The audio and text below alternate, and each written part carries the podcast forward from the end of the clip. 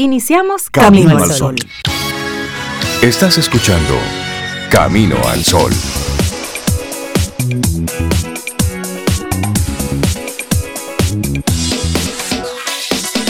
Buenos días, Cintia Ortiz, Sobeida Ramírez y a todos nuestros amigos Camino al Sol oyentes.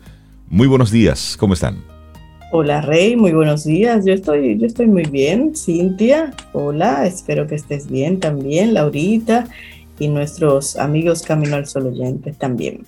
Pues sí, yo estoy bien. ¿Y ustedes cómo están? Pasando lista, pasando lista, muy bien también. Sí, sí, checklist, Buenos días, Sobe, Laura, Rey. Buenos días a ti, Camino al Sol oyente. Feliz martes. ¿Cómo estás? Esperamos que estés muy bien, que sea la respuesta del otro lado. Estoy bien, gracias. gracias por preguntar, Camino al Sol, estoy muy bien. Y si nadie te lo ha preguntado, pregúnteselo usted mismo. ¿Cómo me siento hoy? ¿Cómo, va esto? ¿Cómo va esto exactamente? ¿Cómo va el negocio de mi vida? Está bueno eso. ¿Cómo va este negocio? ¿Cómo va este negocio? sí, porque la verdad comienza contigo. Sí. Así mismo Primero en ti, y esto no es nada egoísta. Es que si tú no estás bien, lo demás, olvídate. Nada a tu alrededor lo va a estar. Claro. es. así, es así. Usted quiere ayudar al mundo, perfecto, eso está bien, pero usted sabe que debe estar sobre una base, ¿eh? por lo menos un poquitito estable, para que puedas entonces apoyar de manera efectiva a los demás. Así es que la verdad comienza contigo. ¿Cómo estás tú hoy?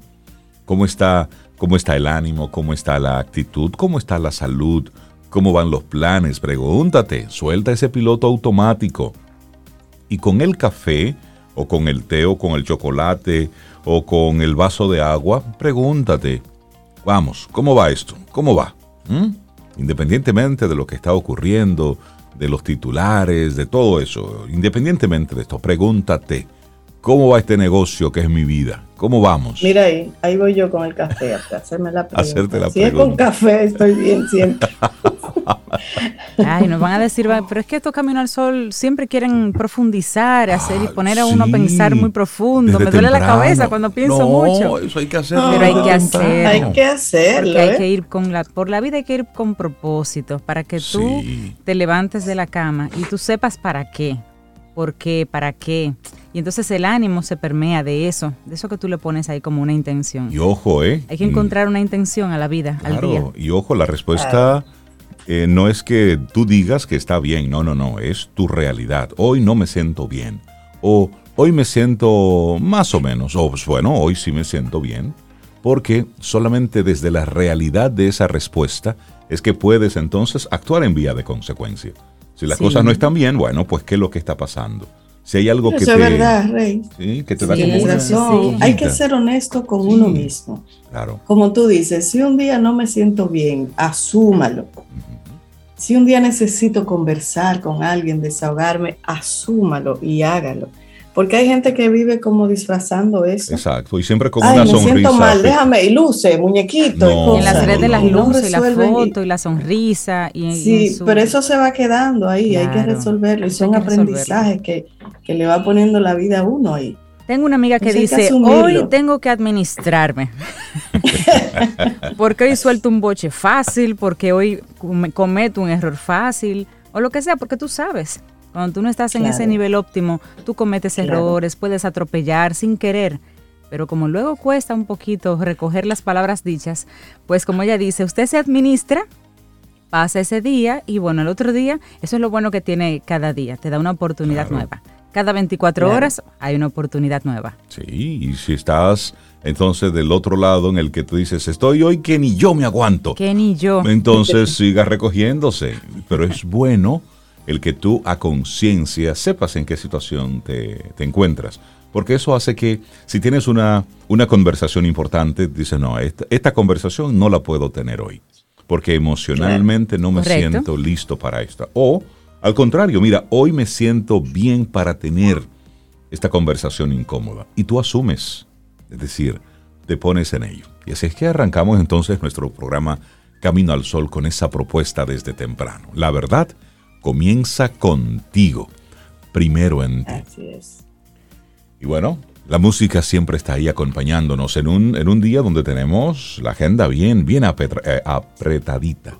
Tenemos ahí varios colaboradores e invitados para hacer de estas dos horas, bueno, pues una manera buena de arrancar el martes. Laboratorio Patria Rivas presenta En Camino al Sol, la reflexión del día.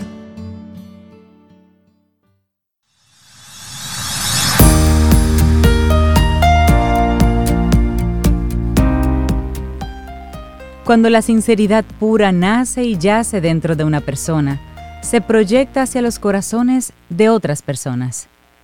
Lao Tzu.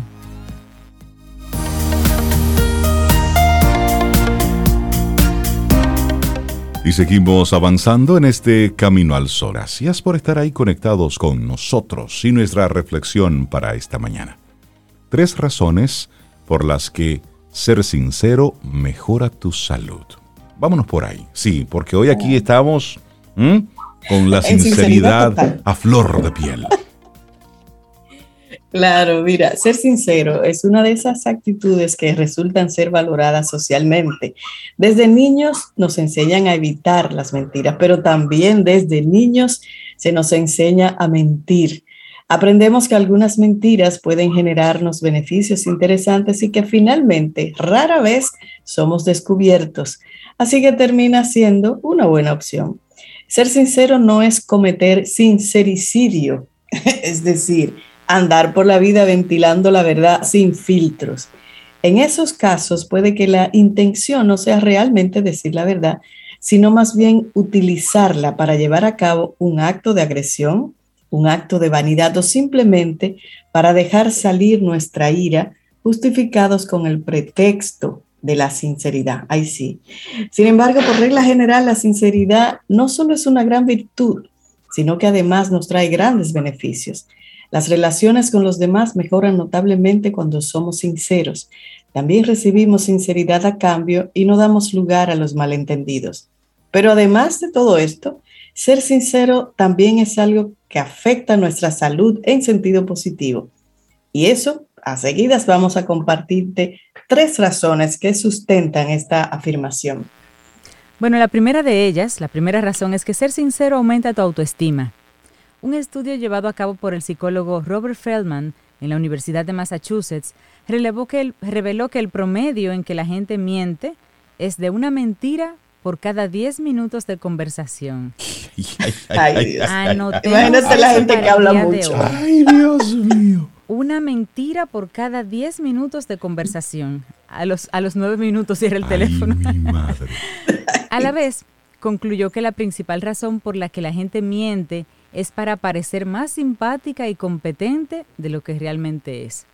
O más simpática o más competente. En otras palabras, para despertar el agrado o la admiración de los demás. Sobre esta base, otros expertos han indicado que este tipo de mentiras, entre comillas, cumplen el papel de encubrir la realidad de algunas personas. El motivo es que en el fondo se perciben sus vidas y su forma de ser como poco interesantes y poco dignas de ser tomadas en cuenta por los otros.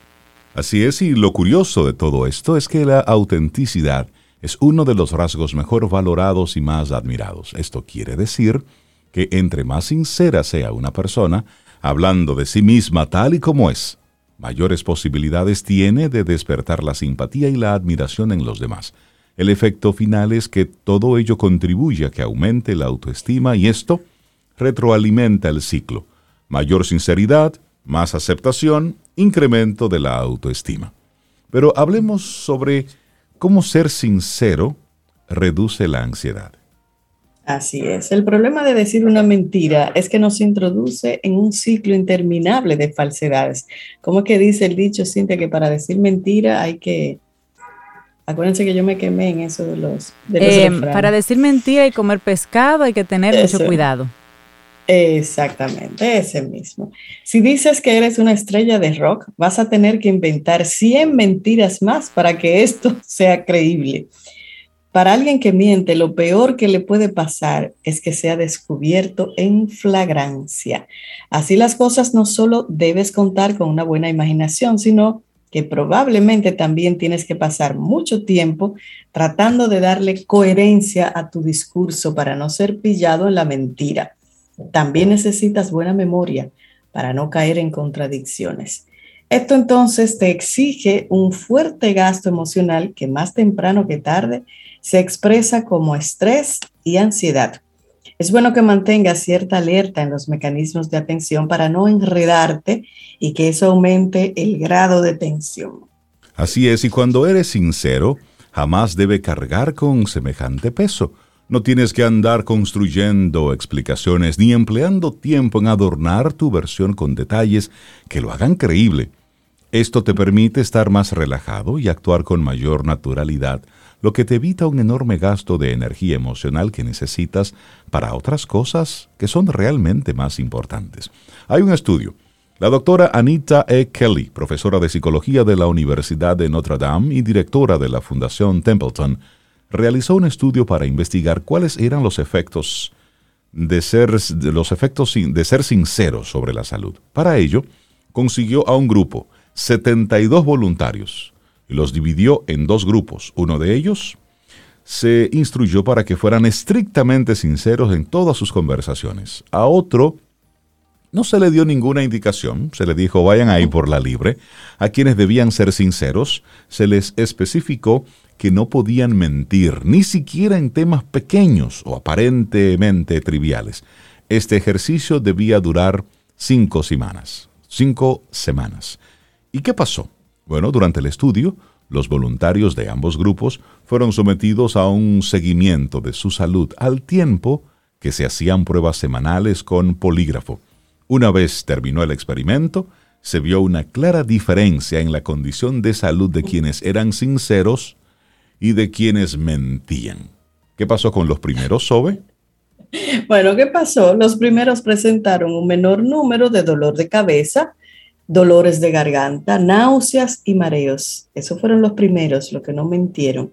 Mientras que los segundos mantenían este tipo de signos sin ninguna variación.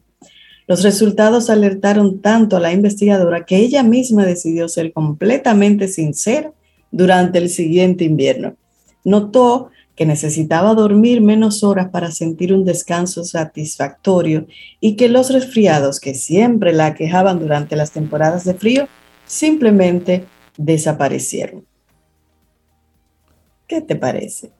Usted toma y deja, pero ahí está la información de que realmente ser sinceros mejora tu salud. Este escrito que compartimos hoy fue escrito por Gema Sánchez Cuevas y lo compartimos en el día de hoy como nuestra reflexión en Camino al Sol.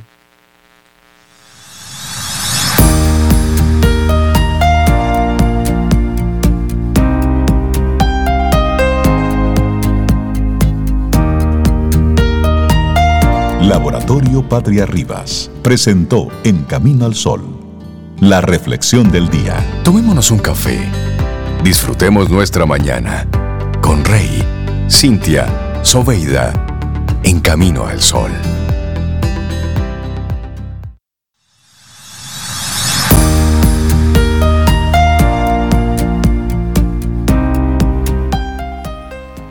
¿Serás capaz de hablar bien?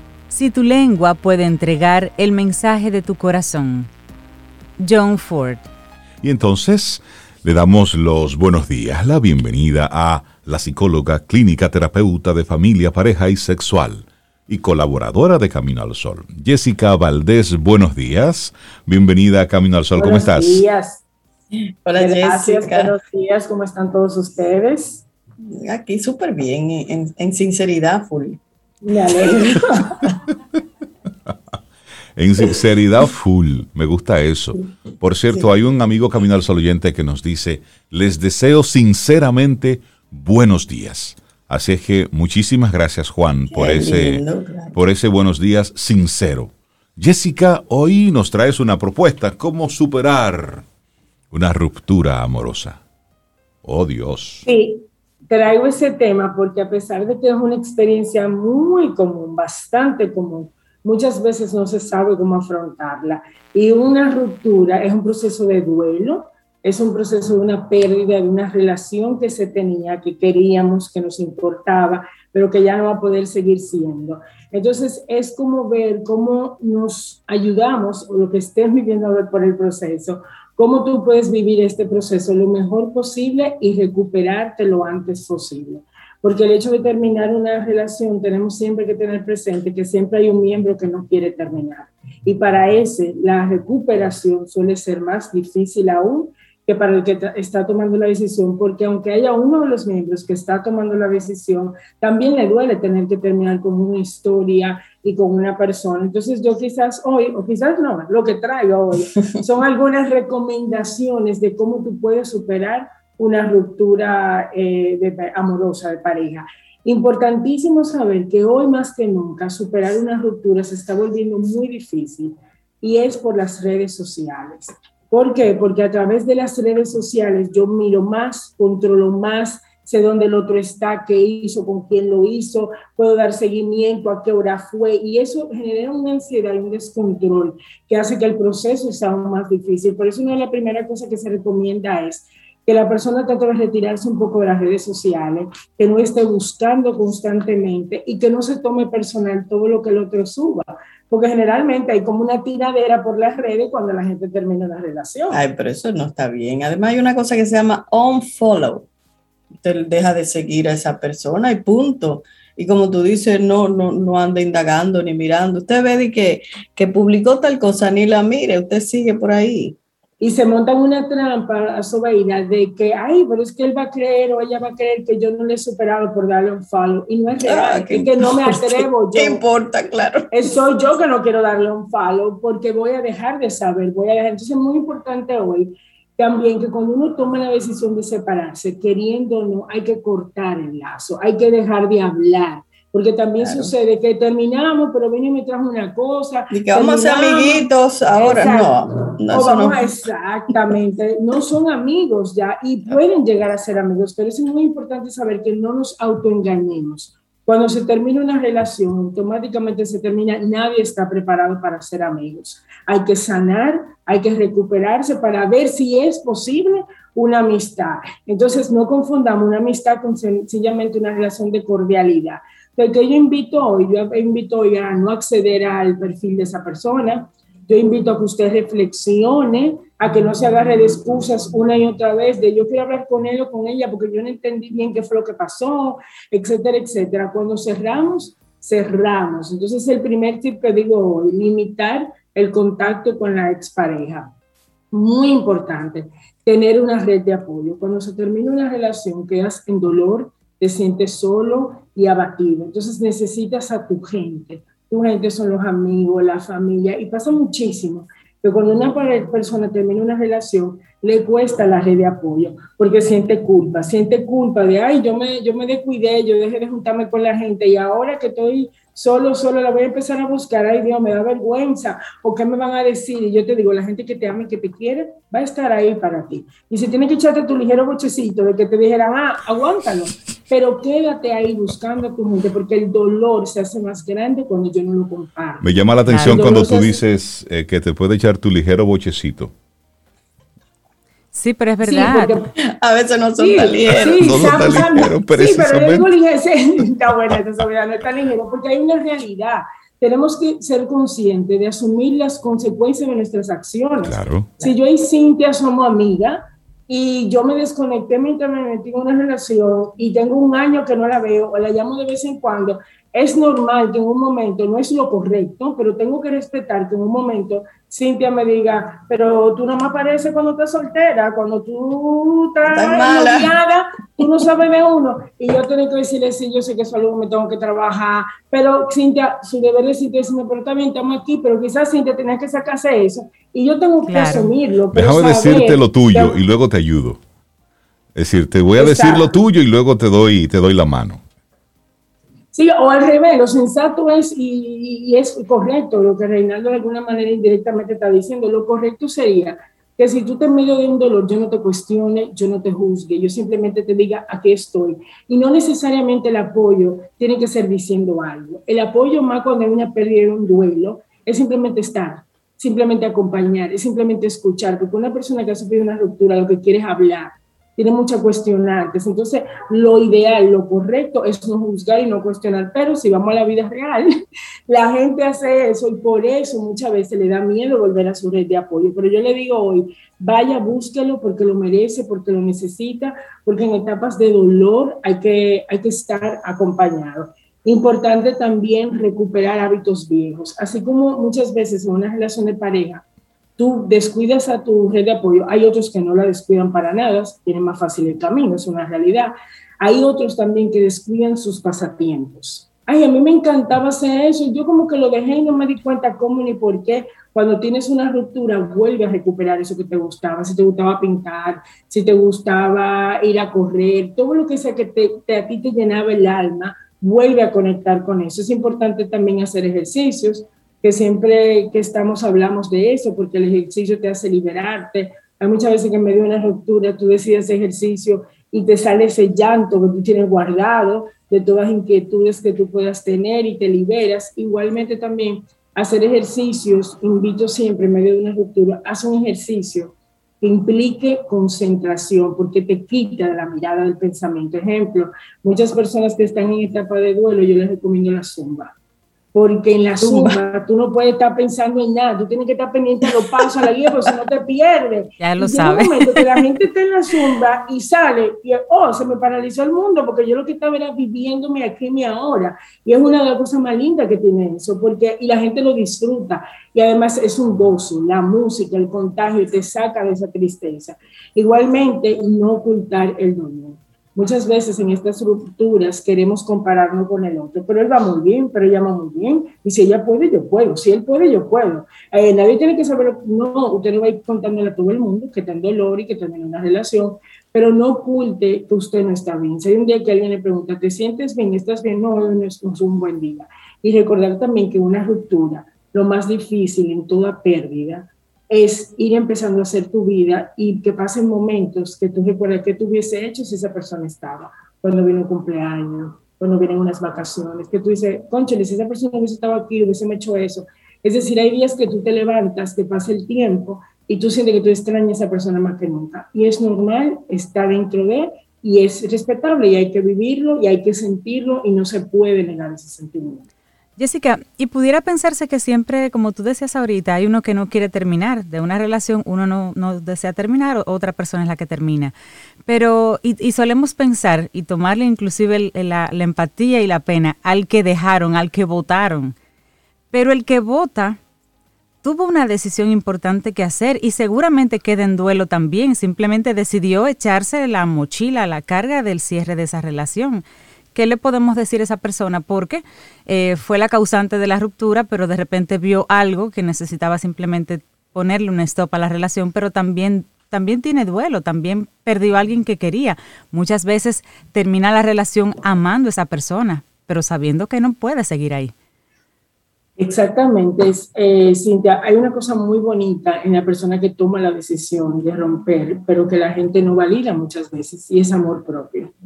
Porque si yo estoy en un lugar donde yo no soy feliz, si yo estoy en un lugar que no me está dando lo que yo quiero, o yo entiendo que aunque yo te amo no es sano y se vuelve tóxico, o simplemente el amor se acabó, yo merezco encontrar a alguien que me ame, tú mereces encontrar a alguien que me ame, porque hay que transarse. Eso es amor propio.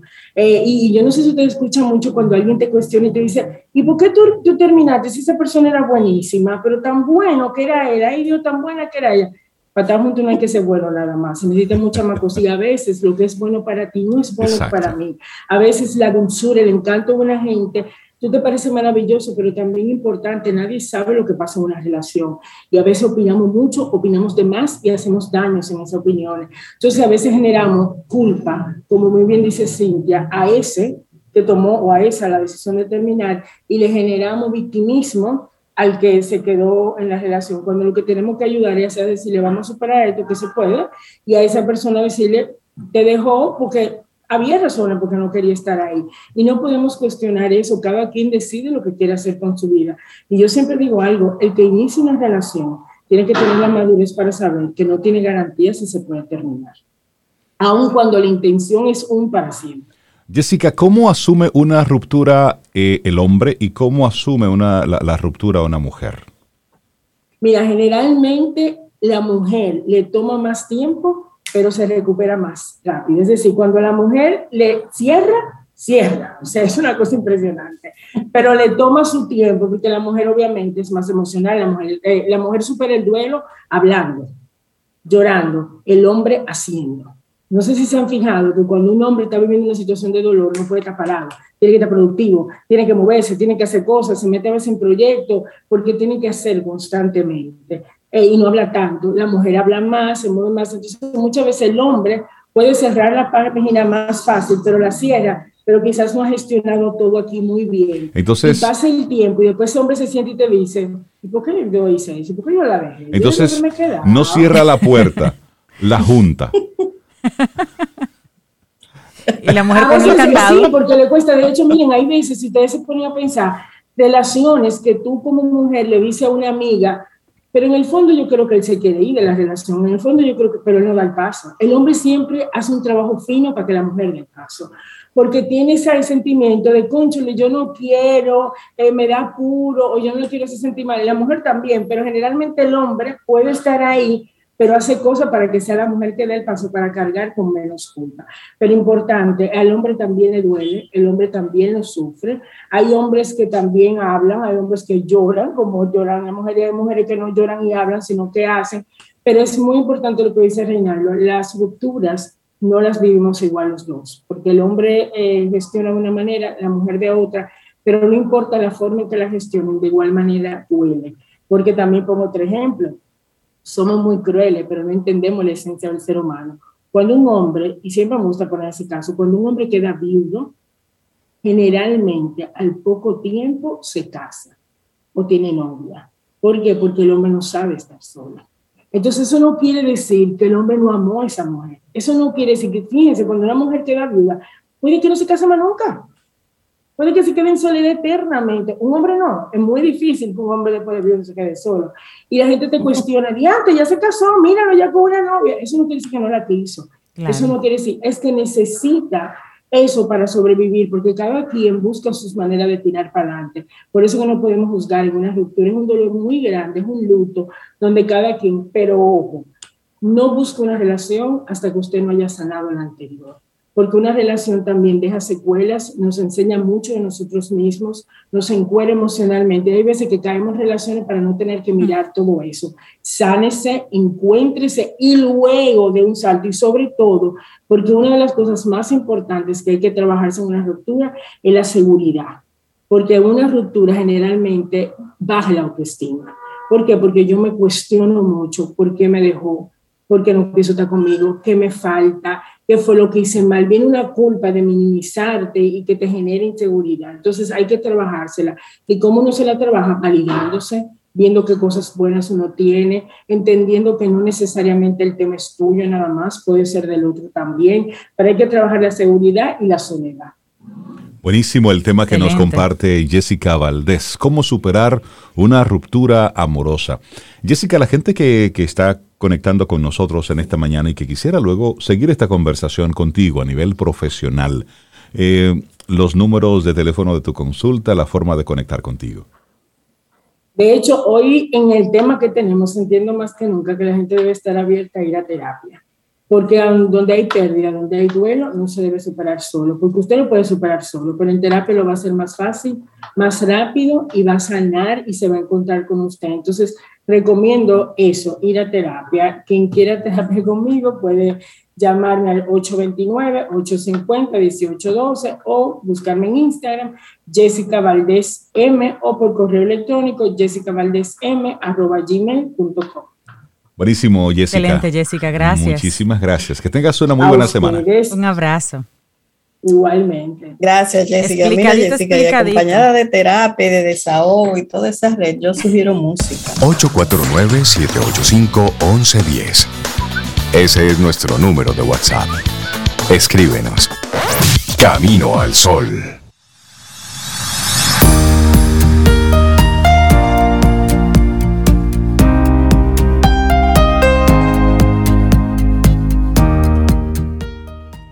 Decía Thomas Huxley, intenta aprender algo sobre todo y todo sobre algo. Por eso tenemos un segmento especial para aprender juntos de nuevos temas y es quien pregunta aprende con Escuela Sura donde nuestros amigos de Segurosura siempre nos tienen preparados temas súper interesantes sobre tendencias, riesgos y seguros. No te pierdas la próxima semana que ya hay una nueva entrega en proceso. Quien pregunta aprende con Escuela Sura. Y si es usted de los que piensa que todo lo quería para ayer, que está tarde con todo, que necesita resultados de inmediatos, ¿y para cuándo es esto? Para ayer. Pues préstele muchísima atención a la conversación que tendremos en este momento con nuestro buen amigo Carlos Yunen, estratega de negocios del Centro Gerencial Meta, el decepcionante poder de la inmediatez. Carlos, buen día, ¿cómo estás? Qué temita. Bien, gracias. ¿Y ustedes qué tal? ¿Cómo va todo? Muy bien, Carlos, buen día. Todo bien, poderoso ese tema. Palabras fuertes, Carlos. que tú eres la única que pones así temas y canciones fuertes y contundentes. No, ya veo que pues me no. estás ganando hoy. No, no, no, no tanto, no es para tanto, no es para tanto. Eh, hay cosas que yo las reconozco, ahí no se puede, yo no te llego. Sí, el tema de hoy es bien, bien interesante y, y a mí me gustaría que lo viéramos del lado positivo, si es posible. Eh, o si no, hacer lo posible. Porque, mira, el, el tema está motivado. eh, porque en muchas ocasiones a mí me toca trabajar. Ustedes saben que me toca trabajar procesos de transformación organizacional, de pensamiento estratégico al mismo tiempo, muchos de esos procesos y otros tipos de procesos me toca trabajarlo con juntas directivas, consejos de administración, asociaciones incluso y gremios Sí. empresariales.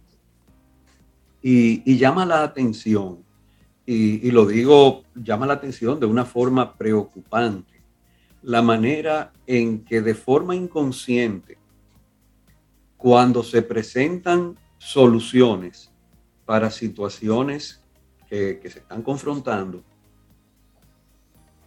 es como que se pierde la perspectiva y como el agua corremos por el, por el curso de menos resistencia.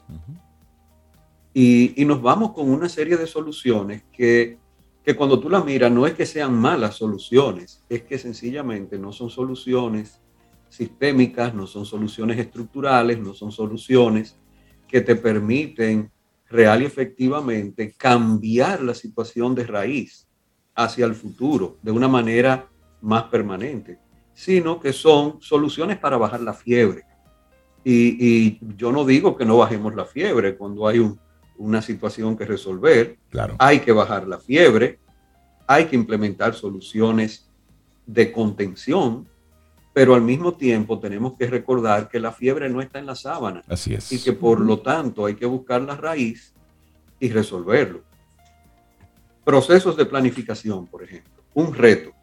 A, a- a todo el que nos esté escuchando, por favor, si usted tiene un plan y usted dice que es un plan estratégico, revise para que nos diga o para que reflexione, no lo tiene que decir, ni levantar la mano, ni nada de eso. Reflexione cuando lo analice. ¿Qué proporción de sus actividades, de sus iniciativas, de eso que está en el plan, primero, se acaba en los próximos 8 a 16 meses? Segundo, se refiere a soluciones puntuales para resolver problemas del pasado. Tercero, usted no le ha hecho un análisis de consecuencias y de impacto a largo plazo. Y cuando revisamos la mayoría de los llamados planes estratégicos, nos damos cuenta que están respondiendo no a una visión, no a un futuro que queremos crear, no a un desarrollo que se va articulando en el tiempo hacia el futuro, tres, cuatro, cinco años, sino que estamos resolviendo problemas de ayer. Es decir, que lo que estamos es en ese, a propósito de la palabra, en ese inmediatismo, estamos desarrollando planes bajo el nombre de plan estratégico, pero realmente son planes operativos. Para palear, para palear acciones de, de este hoy. Carlos, en esa misma línea y a propósito de lo que vimos el año pasado con, con la pandemia, que muchas empresas tuvieron que esos planes estratégicos que tenían a, a largo plazo, a mediano plazo, a corto plazo, tuvieron que darle la vuelta rápido. Por supuesto, fue, eh, la pandemia fue una coyuntura. Es decir, no vivimos todos los años en una pandemia. De hecho, es la primera vez que como humanidad, como colectivo, estamos viviendo algo, una crisis de esta naturaleza. Pero bajo ese prisma, podemos ahora entender o de repente pensar que este se convierte en el nuevo normal. De hecho, recuerdo el año pasado cómo muchos expertos en, en estrategias iban hablando de que teníamos que cambiar el concepto de largo plazo, mediano plano y corto plazo a propósito de cómo teníamos que irnos moviendo al ritmo de, de cómo la situación nos estaba presentando un panorama. La pregunta es la siguiente, como empresa, al momento de yo establecer un plan estratégico en este tiempo, tomando la experiencia del año pasado, viendo a futuro, ¿cuál sería un tiempo razonable para yo establecer una estrategia que no sea un plan operativo? El plan operativo apoya el plan estratégico, sino eh, cuáles serían los tiempos adecuados para yo poder hacer proyecciones en mi empresa, en mi industria. Excelente pregunta. Y, y, tú me vas a llevar por ahí a la vacuna contra la inmediatez, eh, hablando de pandemia. Mira, eh, eh, eso va a depender incluso del sector en el que tú estás. Por ejemplo, un país que quiere hacer un proceso de pensamiento estratégico y planificación, una estrategia, un, proyecto de nación, tiene que pensar 15, 20 años.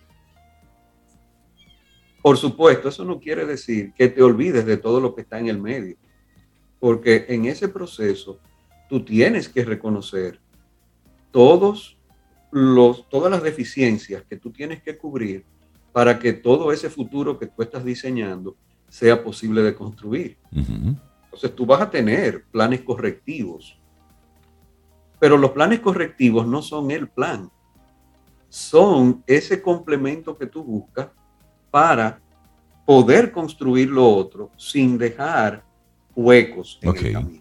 Es decir, tienes Entonces, tu gran país, plan y luego vas simplemente haciendo ajustes, modificando. A partir del plan. Okay. Ajustes planificados. Exacto. Ahora, como te digo, un país tiene que pensar 15, 20 años. Hay industrias, hay sectores que tienen que pensar 8, 10 años. Y, y en este momento, ya pensar en 5 años es pensar largo plazo. Okay. Por, por, las razones que decimos. Y no es solamente uh -huh. por el tema de pandemia, es porque el mundo se está moviendo demasiado rápido. Entonces ahí entran dos elementos en consideración. Y, y ahí voy a la vacuna. Eh, ¿Cuáles son la, las dos dosis? Esta es una vacuna de dos dosis. La primera dosis es, piensa en a dónde quieres llegar, en qué te quieres convertir, qué quieres construir, en ese plazo que te ponga, 3, 5, 7 años. Porque lo importante es que tú sepas, antes de salir, cuál es el destino donde quieres llegar. Vas a construir un plan de acuerdo con no solamente las situaciones actuales, sino las tendencias que tú ves en el, en el, ambiente, políticas, económicas, sociales, tecnológicas, ambientales. Tú tienes que ver todo esto como tendencias y, y, y verlo sobre todo, tendencias en la conducta, tendencias eh, eh, en el consumo, tendencias en los cambios de preferencias. Entonces, ves todo esto y no solamente tendencias locales, en una economía como, como vivimos hoy, tienen que ser tendencias globales. Uh -huh, totalmente. O sea, mira cómo afectó el tema de, de, los fletes y la carga y el uh -huh. transporte de, de, carga, sobre todo marítimo, eh, en este momento que está causando un incremento de costos y por ende de precios extraordinario y que va a seguir y posiblemente se empeore. Exacto. Entonces, eso lo pudimos haber visto venir. Mira, yo creo que sí, yo creo que sí. El problema está, y ahí viene entonces la segunda dosis. No formulamos escenarios. Y ahí vuelve la inmediatez. ¿Por qué? Porque nos quedamos viendo de forma reactiva, de forma de apagar el fuego, de bajar la fiebre, y no vimos sistémicamente, no conectamos los puntos, como decía Steve Jobs, que es pensamiento sistémico, básicamente. No conectamos los puntos para ver impacto futuro como el dominó. ¿Qué iba a causar esto? ¿Cómo se ramificaba? Si hago esto, ¿qué sucede? Claro. Y entonces hacer los escenarios del lugar para prepararnos con anticipación. Mira, yo tuve un cliente, eh, eh, ha sido cliente mío varias veces, que, que se dio cuenta que en su industria el hecho de que China iba a comenzar a construir la presa más grande del mundo iba a cambiar radicalmente el patrón de costos y de precios en su sector. En su sector. De manera medio indirecta. Y se preparó con tiempo para ver eso. Ahora, ¿cuántas veces tú eres capaz de ver algo que aparentemente no tiene conexión? Y esa es una de las grandes premisas del pensamiento sistémico, que la causa y el efecto no necesariamente se ven de manera evidente conectadas en el espacio, en el tiempo y en la lógica.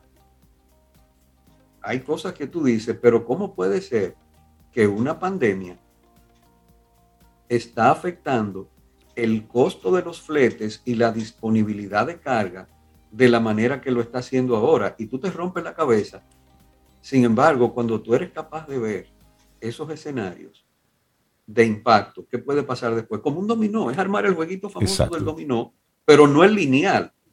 Ustedes han visto eso que se bifurcan y que después se juntan y que se cruzan porque el mundo es complejo. Sí. Entonces, si tú te quedas en la inmediatez, tú no ves más allá y sencillamente tú vives apagando fuego, reaccionando, bajando la fiebre, pero tú a esta fiebre y sale otra fiebre. Claro, tú dices, pero esto nunca se va a acabar. Y, y, al, y, al, final el inmediatismo en los negocios es cuando nosotros vivimos en el día a día en términos personales. Es decir, vivimos en lo que voy a comer hoy, lo que voy a vestir hoy, la situación que voy a resolver hoy. Y no estoy proyectando la vida hacia futuro. La gente que te está escuchando en este momento, Carlos, y quiera conversar contigo sobre estrategia, de repente hacer una, una proyección, ¿cómo conecta con el Centro Gerencial Meta y con Carlos Yunen? Bien, primero a través de Camino al Sol. Por supuesto que somos los agentes oficiales. Puntos de contacto. Eh, a través de mi Instagram, de mi Instagram, Carlos J. Yunen o Gerencial Meta. Buenísimo. Es la manera más fácil, directa de hacerlo.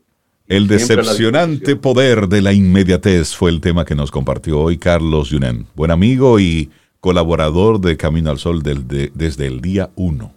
Carlos, que tengas un excelente día, amigo. Igual, muchísimas gracias. Abrazos. Un abrazo. Gracias, gracias. Este es tu gran día. Camino al sol.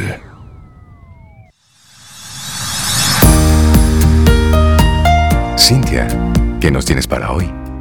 Camino al sol. Pues una tremenda frase slash consejo de Sócrates que decía, una manera de ganar buena reputación es dedicarse a hacer lo que deseas aparentar. Qué bien. Sobeida, ¿qué nos tienes para hoy? Camino al sol.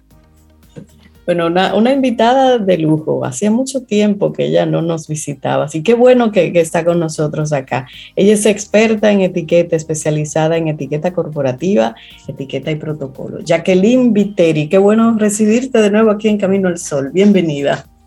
Buenos días, gracias. Yo muy contenta de compartir aquí contigo, Sobeida, con Cintia, con Reinaldo. Y de verdad que escucharlos a ustedes es sentirse camino al sol. O sea que yo estoy muy contenta. Gracias, Jacqueline. De verdad que para Siempre nosotros bueno verte. es, es, es un lujo tenerte en el programa. Y hoy como vamos a compartir 10 buenos modales que debes poner siempre en práctica. Así es que Atención. lápiz y papel y o dispositivo móvil para que vayas tomando notas en este tema que nos comparte Jacqueline en el día de hoy. Yo me asusté, Reinaldo, cuando te escuché hablar del dispositivo móvil, porque pensé que tú habías visto mi lista ya. Ah. Sí, así que ya voy para allá, porque realmente son cosas muy básicas, son cosas sencillas, pero que a veces con el diario vivir se nos olvidan. Una de ellas, la primera que encabeza mi lista, es ser puntual. Ser puntual, pero hacerlo como un hábito de vida, asistir puntual a todo, así sea una cita médica, así sea el colegio de tus hijos, lo que sea, porque de esa manera, primero, le mostramos respeto a los demás, valoramos el tiempo y no jugamos con el tiempo de otras personas. Recordar que puntualidad no es falta de tiempo, realmente, es falta de educación. Entonces necesitamos a veces ese recordatorio. Listo. Ok, la segunda, y creo Espérate, que... espérate, Jacqueline, porque esa hay que saborearla. ¿Cómo que ser puntual es educación y no, serlo es. ¿Cómo fue? Dale otra vez. Ok, ser puntual, Sobeida, no es falta, tener falta de tiempo, ¿ok? Sino falta de educación. Porque para eso nosotros mismos podemos entrenarnos, nosotros podemos hacer nuestro trabajito, de qué tiempo nos toma quizás arreglarnos para yo poder saber a qué hora voy a llegar a tal sitio o a qué distancia o el tapón, medir todo eso es también demostrar organización, disciplina. Claro, y sabes que también ahí debemos incluir en esa parte de el llegar a tiempo las reuniones que tenemos a través de, de Zoom o de las diferentes plataformas. Es decir, si la reunión es a las 10, no es que tú vas a comenzar a intentar conectarte a las 10.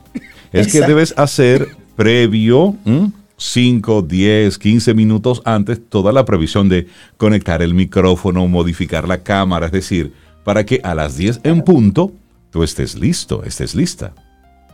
Me encanta que tú digas eso, Reinaldo, porque la persona impuntual hasta las reuniones Zoom en su propia casa llega, Llega tarde. tarde. Entonces, ya eso te dice que tenemos que hacer un cambio, ¿verdad? En nuestro estilo, en nuestra forma de ser. Número dos. Entonces, la segunda, que me gustaría, óyeme, que ese baño que nosotros nos damos temprano, también nos lo diéramos de cortesía.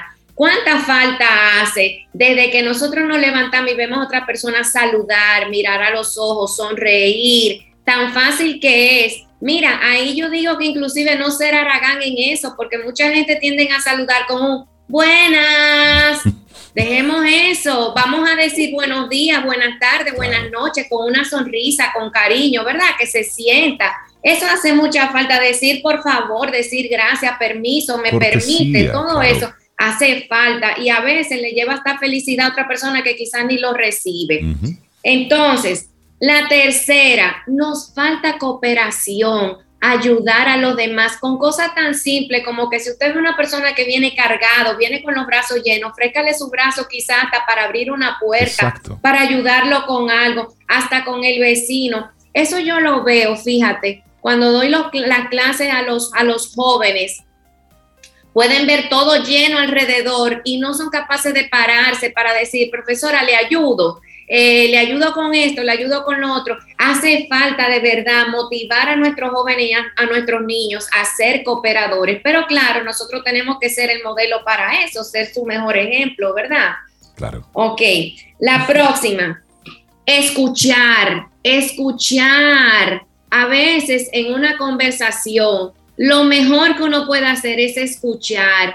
Y eso no quiere decir que nos va a restar a nuestra inteligencia, porque muchas veces tememos que si no nos escuchan, ah, yo no sé de eso, yo no soy inteligente. No, todo lo contrario. Su inteligencia queda demostrada en mostrar interés por, lo de, por los demás, en mostrar atención, que la otra persona se siente importantizada. Pero no es solamente escuchar y quedar separado como una momia, porque eso también pasa. es poner en práctica la escucha activa, Claro. amigo o amiga. Si usted habla con otra persona, ya sea por teléfono o en persona, y le viven diciendo, ¿me oíste? ¿Me entendiste? Es porque usted está, mire, como un palo duro. Usted no está demostrando que usted está entendiendo lo que está diciendo. Usted tiene que mover la cabeza, decir alguna palabra, preguntar, decir algo de lo que usted está entendiendo para que sepa la otra persona que usted está ejerciendo una escucha activa. está logrando Entonces pongamos eso en práctica, que a veces a nosotros le hace falta que los escuchen también, ¿verdad? Por supuesto. Ok. Otra muy importante que sería la quinta, ceder el paso. ¿Qué nos cuesta a nosotros ceder Ay, el de paso? por Dios. Por favor, eso lo vemos reflejado, miren, en el tránsito. Ceder el paso a otro carro, ceder el paso a quien camina, ceder el paso en una puerta, sostener una puerta. Pero ojo, ahora le voy a decir, sostener el paso, sostener el paso no significa pase, pase, pase, pase, pase. No, cede el paso con cortesía, con Claro, amabilidad, claro. con una sonrisa, que usted demuestre que realmente usted quiere que esa persona pase. Esa es una manera bonita y elegante de ceder el paso. Eso hay que poner en práctica. Yo le confieso, amigos, que muchas veces a mí me ceden el paso así y yo no paso. Yo insisto a la otra persona que pase primero. Sí, porque Es decir, Me no vas a ceder el paso, claro. pero de buena gana. Claro. Exacto, exacto. Otra cosa también, evitemos ruidos innecesarios. Estamos en un mundo demasiado ruidoso. Fíjense que hasta cuando salimos a comer, y díganme si no es así, que vamos a un restaurante, óyeme, el ruido que hay alrededor es tan terrible que uno a veces ni oye a la persona con la que quiere compartir en la mesa. Ruidos tan innecesarios como a veces hay personas que tocan en exceso la bocina de su carro de manera innecesaria, ¿verdad? Una persona que se te sienta al lado hablando por el celular como si estuviera hablando de aquí a Rusia, tiene que vocear y entonces invadir tu espacio. Compañeros de trabajo que invaden con, con su teléfono, con una serie de ruidos que no son necesarios, ni hablar de los pobres vecinos a veces que sufren en, lo- en los apartamentos, con la gente que vive trayendo cosas, trayendo la puerta, alando la silla. O sea, vamos a, A hacer- medianoche, sobre todo, Jacqueline. Y otro tema, las personas que hacen ejercicio temprano en la mañana, hay personas que andan con un radio, unas bocinas de esas externas, Rey. No Cintia, entiendo A eso. todo lo que da, con, con, con música como que para esa mañana no es para Sí, mí. no- y no es correcto. Un reggaetón o una salsa. o- No, Ah, es decir, Póngase un audífono, póngase amigo. sus audífonos porque está molestando. No Claro. importa que sea la mejor música del mundo. Es decir, y eso aplica inclusive para todas las denominaciones religiosas que ponen esos altoparlantes que es, Ay, es ay, un ay, irrespeto sí. lo que lo que cometen. Usted quiere eso, ahora póngase sus audífonos, dígaselo a la otra Sí. persona, porque eso provoca un ruido que automáticamente Claro. se convierte en un bloqueo para la comunicación y para ese mensaje. Y las guaguitas anunciadoras, Jacqueline, ¿a quién uno acude? Bueno, esas tienen una labor que social y económica. aparecen no, a las 7 de la mañana un domingo. Ok, o sea que, mira, bueno, Vendiendo tierra negra, ahora, que ahora que tú temprano. dices eso, Sobeida, me acordé de la imprudencia de aquellos que llaman temprano a la casa y te dicen, tú estabas durmiendo. No. Hello, A las 7 de la mañana. Estaba así. Claro. No, esperaba tu llamada. Ese- ¿Sabes qué? Eso, eso que tú mencionas sobre las llamadas, yo soy de los que todavía entre 12 y 2, yo no llamo a nadie ni le tomo llamada a nadie, entre las 12 del mediodía y las 2 de la tarde.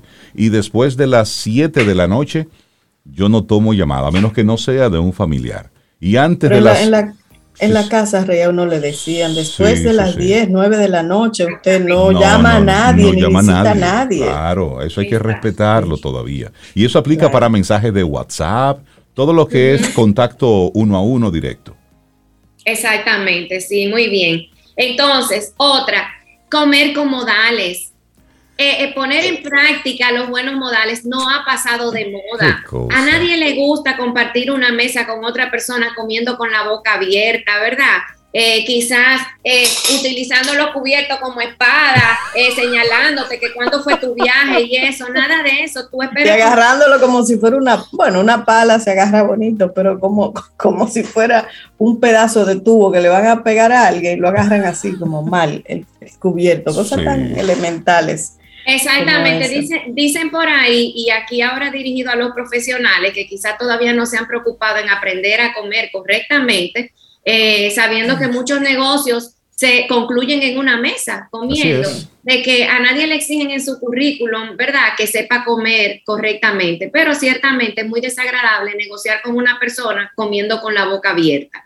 Entonces, eh, hay que tener en cuenta todavía esos buenos modales, sobre todo aquellas personas que también en su trabajo comparten en una mesa eh, y enseñarle a sus hijos también que es el mejor momento, cuando usted se siente en una mesa, es el, el mejor momento para enseñarle a los hijos. A veces a mí me da pena cuando voy a un restaurante y veo a los padres conversando y a los hijos en un celular o en un iPad. Como quien dice, distráete tú ahí mientras nosotros conversamos. Nada que ver Aproveche e integre a sus hijos a la conversación. Ese es el mejor momento de enseñarle a socializar, a tener una conversación, a compartir en una mesa. No desaproveche ese momento óptimo para eso.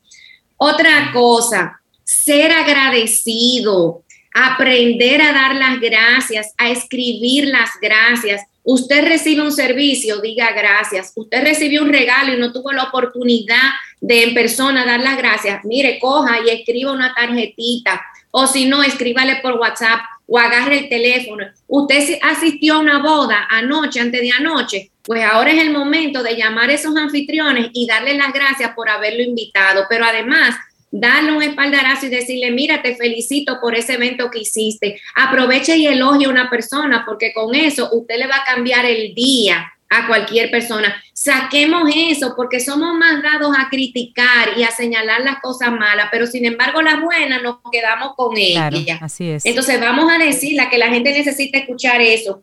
Por último, aprender a presentar a las personas. Si usted está en un lugar en donde usted es quien conoce a las personas que estén ahí, aproveche y conecte a esas personas. Pero no solamente diga los nombres, diga algo que pueda ayudar a entablar una conversación y a que se conecten. Por ejemplo, hola Cintia, mira, te presento a Sobeida. Sobeida y mi amiga querida que acaba de venir de Italia y te lo digo porque yo sé que tú viviste muchos años en Italia y probablemente tengan puntos en común. Entonces así empieza una conversación, pero usted ayudó a eso. Tenemos que aprender a presentar porque veo que muchas veces se queda una persona como una momia, no habla ni nada porque nadie la presentó, nadie dijo quién era ni de dónde viene. Entonces esas son cosas básicas que yo he elegido para compartirla hoy temprano con los amigos, porque creo que puede alguna ser de utilidad para algún radio oyente en el día de hoy. Todas, ¿Qué Jackie, parece? Todas, Buenísima esta conversación con Jacqueline Viteri, experta en etiqueta, especializada en etiqueta corporativa, etiqueta y protocolo. La gente que quiera conectar contigo, sabemos que tú impartes talleres, que siempre estás en ese proceso de, asesoría, de consultoría. Ya tiene talleres ahora. ¿Cómo ponernos en contacto contigo? Sí, mira, yo estoy en las redes sociales, en Instagram, en Facebook, TikTok, Twitter, en YouTube, como Escuela de Etiqueta Jacqueline Viteri. Ahora, como bien dices, hemos estado ofreciendo talleres virtuales, pero ya estamos un poco abriéndonos eh, un poquitito más y estamos ofreciendo ya talleres semipresenciales. Ahora iniciamos con los talleres de etiqueta en la mesa semipresencial para niños, también etiqueta en la mesa semipresencial para adultos y para profesionales. Todas esas fechas están en, las redes sociales y también próximamente tenemos un conversatorio para padres, para aquellos que quieran aprender a que sus niños digan gracias y por favor. Algo muy dinámico, algo muy sencillo, pero que creo que puede ser de buen aporte también. Y muy necesario. Jacqueline Viteri, muchísimas gracias, y siempre bienvenida aquí a Caminar. Vida, música, noticia, entretenimiento Camino al Sol.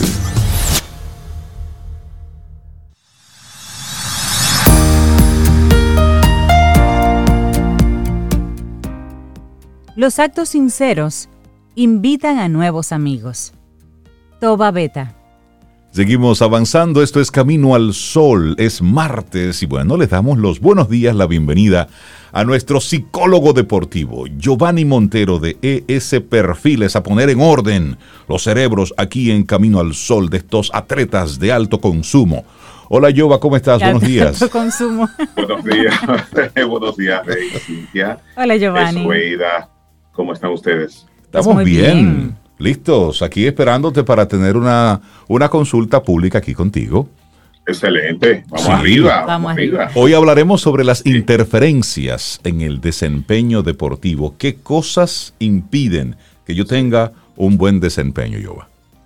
Ok, eh, miren, este tema es como la casa de papel, segunda temporada. Ya en un momento habíamos hablado de las interferencias, pero hoy en día quise traerle la segunda parte de ese tema que tocamos hace un tiempo Sí. en el programa, de las interferencias. Pero estas interferencias van a ir dirigidas hacia, hacia la práctica deportiva de los niños, de la iniciación, que es importantísimo. Muy bien. Cuando hablamos de interferencia, hablamos de disminución o incluso cese de la actividad deportiva porque no se tienen resultados. Es decir, como Entonces, soy malo en esto, soy un maleta y suelto eso. Sí, exactamente. Eh, eh, pudiera, ser, pudiera ser ese caso. Entonces, desde el 1940 se han realizado estudios para determinar el porqué del abandono de la actividad eh, deportiva en los niños alrededor de los 12 años. Ok. Entonces, esas investigaciones han arrojado muchísima, eh, muchísima información sobre que hay una gran decepción, una gran alta tasa de decepción para esa edad. ¿Y por qué, Yoba? Y se han cuestionado. Entonces, ahí es que donde vienen la- las interferencias. En, 19 en el 2016, Perón y, y- y sus colaboradores hicieron un estudio con niños, con unos 8 mil niños, entre edad de 10 y 18 años y determinar el por qué practicaban una disciplina deportiva. Ok. Entonces, de las, eh, de las razones principales que salieron, tanto los niños como las niñas, escuchen bien, una de ellas era divertirme Ok. en los niños, mejorar mis habilidades, la emoción de la competición, hacer algo en lo que soy bueno, mantenerme en forma.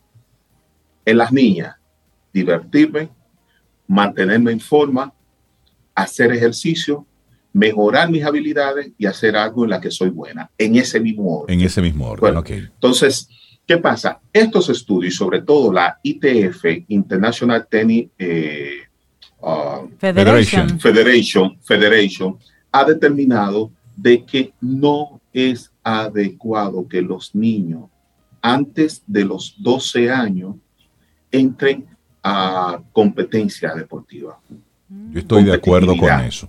Yo estoy Sí. de acuerdo. Ustedes recuerdan en, en- en un momento cuando estuvimos hablando un es- eh, en uno de los programas que eh, los niños pasan de manera súbita de, de hacer, de practicar una disciplina deportiva de forma... eh, Por placer, por simplemente diversión. para divertirse, Exacto. por placer a la competencia Claro.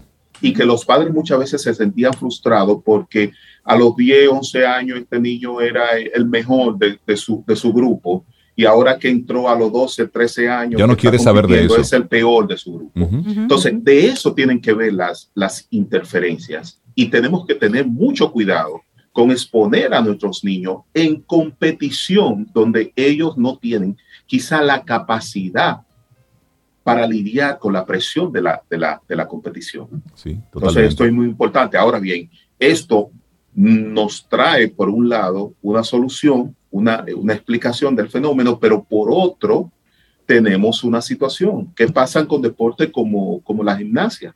Exacto. Donde cada vez los niños son más pequeños que entran en competición. Sí. Tú sabes que a propósito de eso que tú mencionas, veíamos eh, en todos estos días con el tema de los Juegos Olímpicos y demás, reportajes en diferentes países y recuerdo ver uno que me llamó mucho la atención en China, cómo en China identifican el niño con el talento y ese niño es, es abstraído de sus, de sus familias y lo ponen ¿Y qué edad como, más o menos, Rey? óyeme, Pequeñito, cinco, ¿verdad? Tres, sí, cuatro, cinco, Sí, sí, pequeñitos. cinco seis años y sí. ya lo tienen como una especie de centro donde está junto con otros niños con habilidades y potencian a ese niño.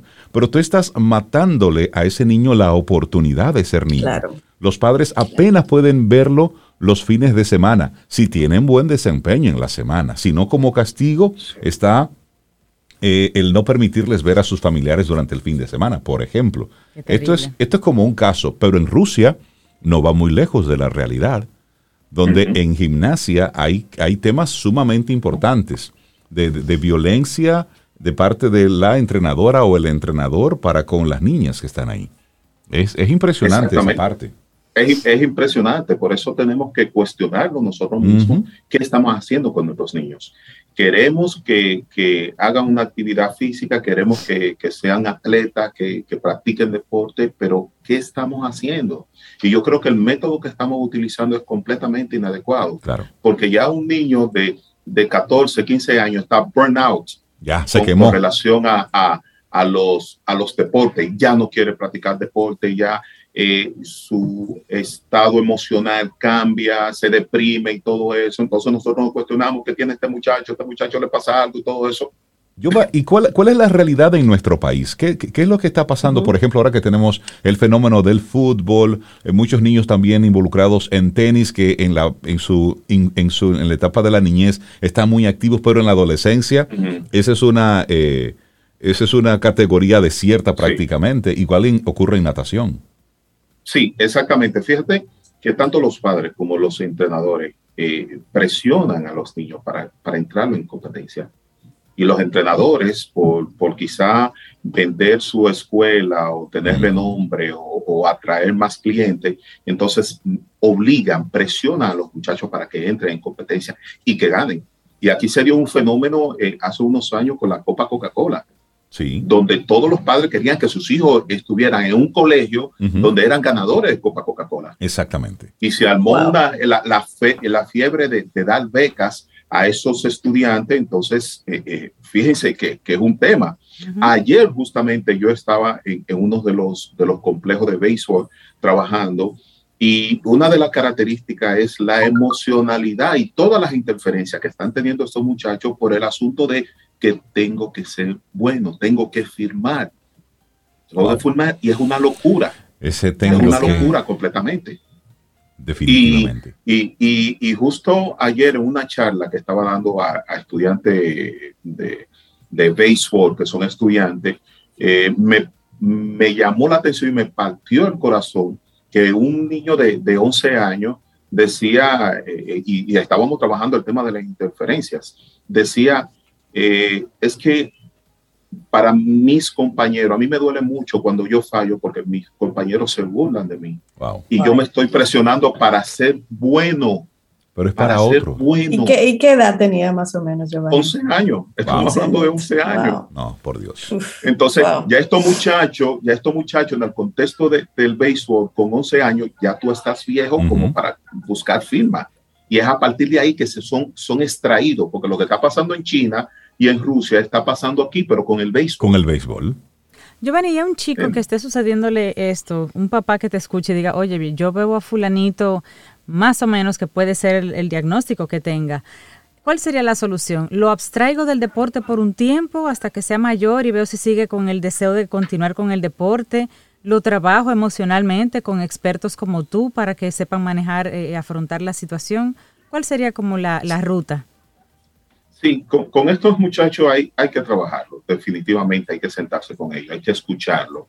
Estos atletas no lo estamos escuchando, no lo estamos escuchando, entonces hay que escucharlo, cuál es su interés o cuál es su intencionalidad dentro de- del deporte que está practicando.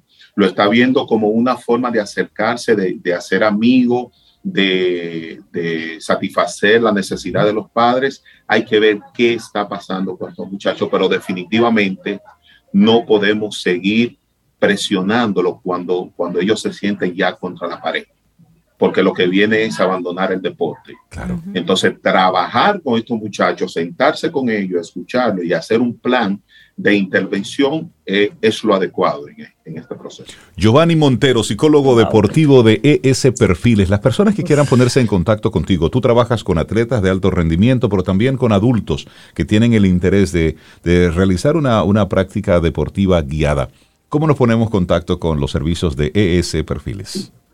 a través del teléfono 809-750-0716 o a través de Instagram, eh, arroba esperfil.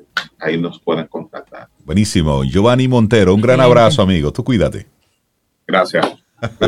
Gracias, un abrazo. Bueno, y nosotros así vamos llegando al final de nuestro programa Camino al Sol por este martes y un mensaje que tenemos ahí de uno de nuestros Camino al Sol oyentes dice, tenemos muchos. Los colaboradores de Camino al Sol de hoy han estado duros y curveros, así que yo te toca a ti ahí que ha estado duro Es el calor, el calor que saca esas emociones fuertes.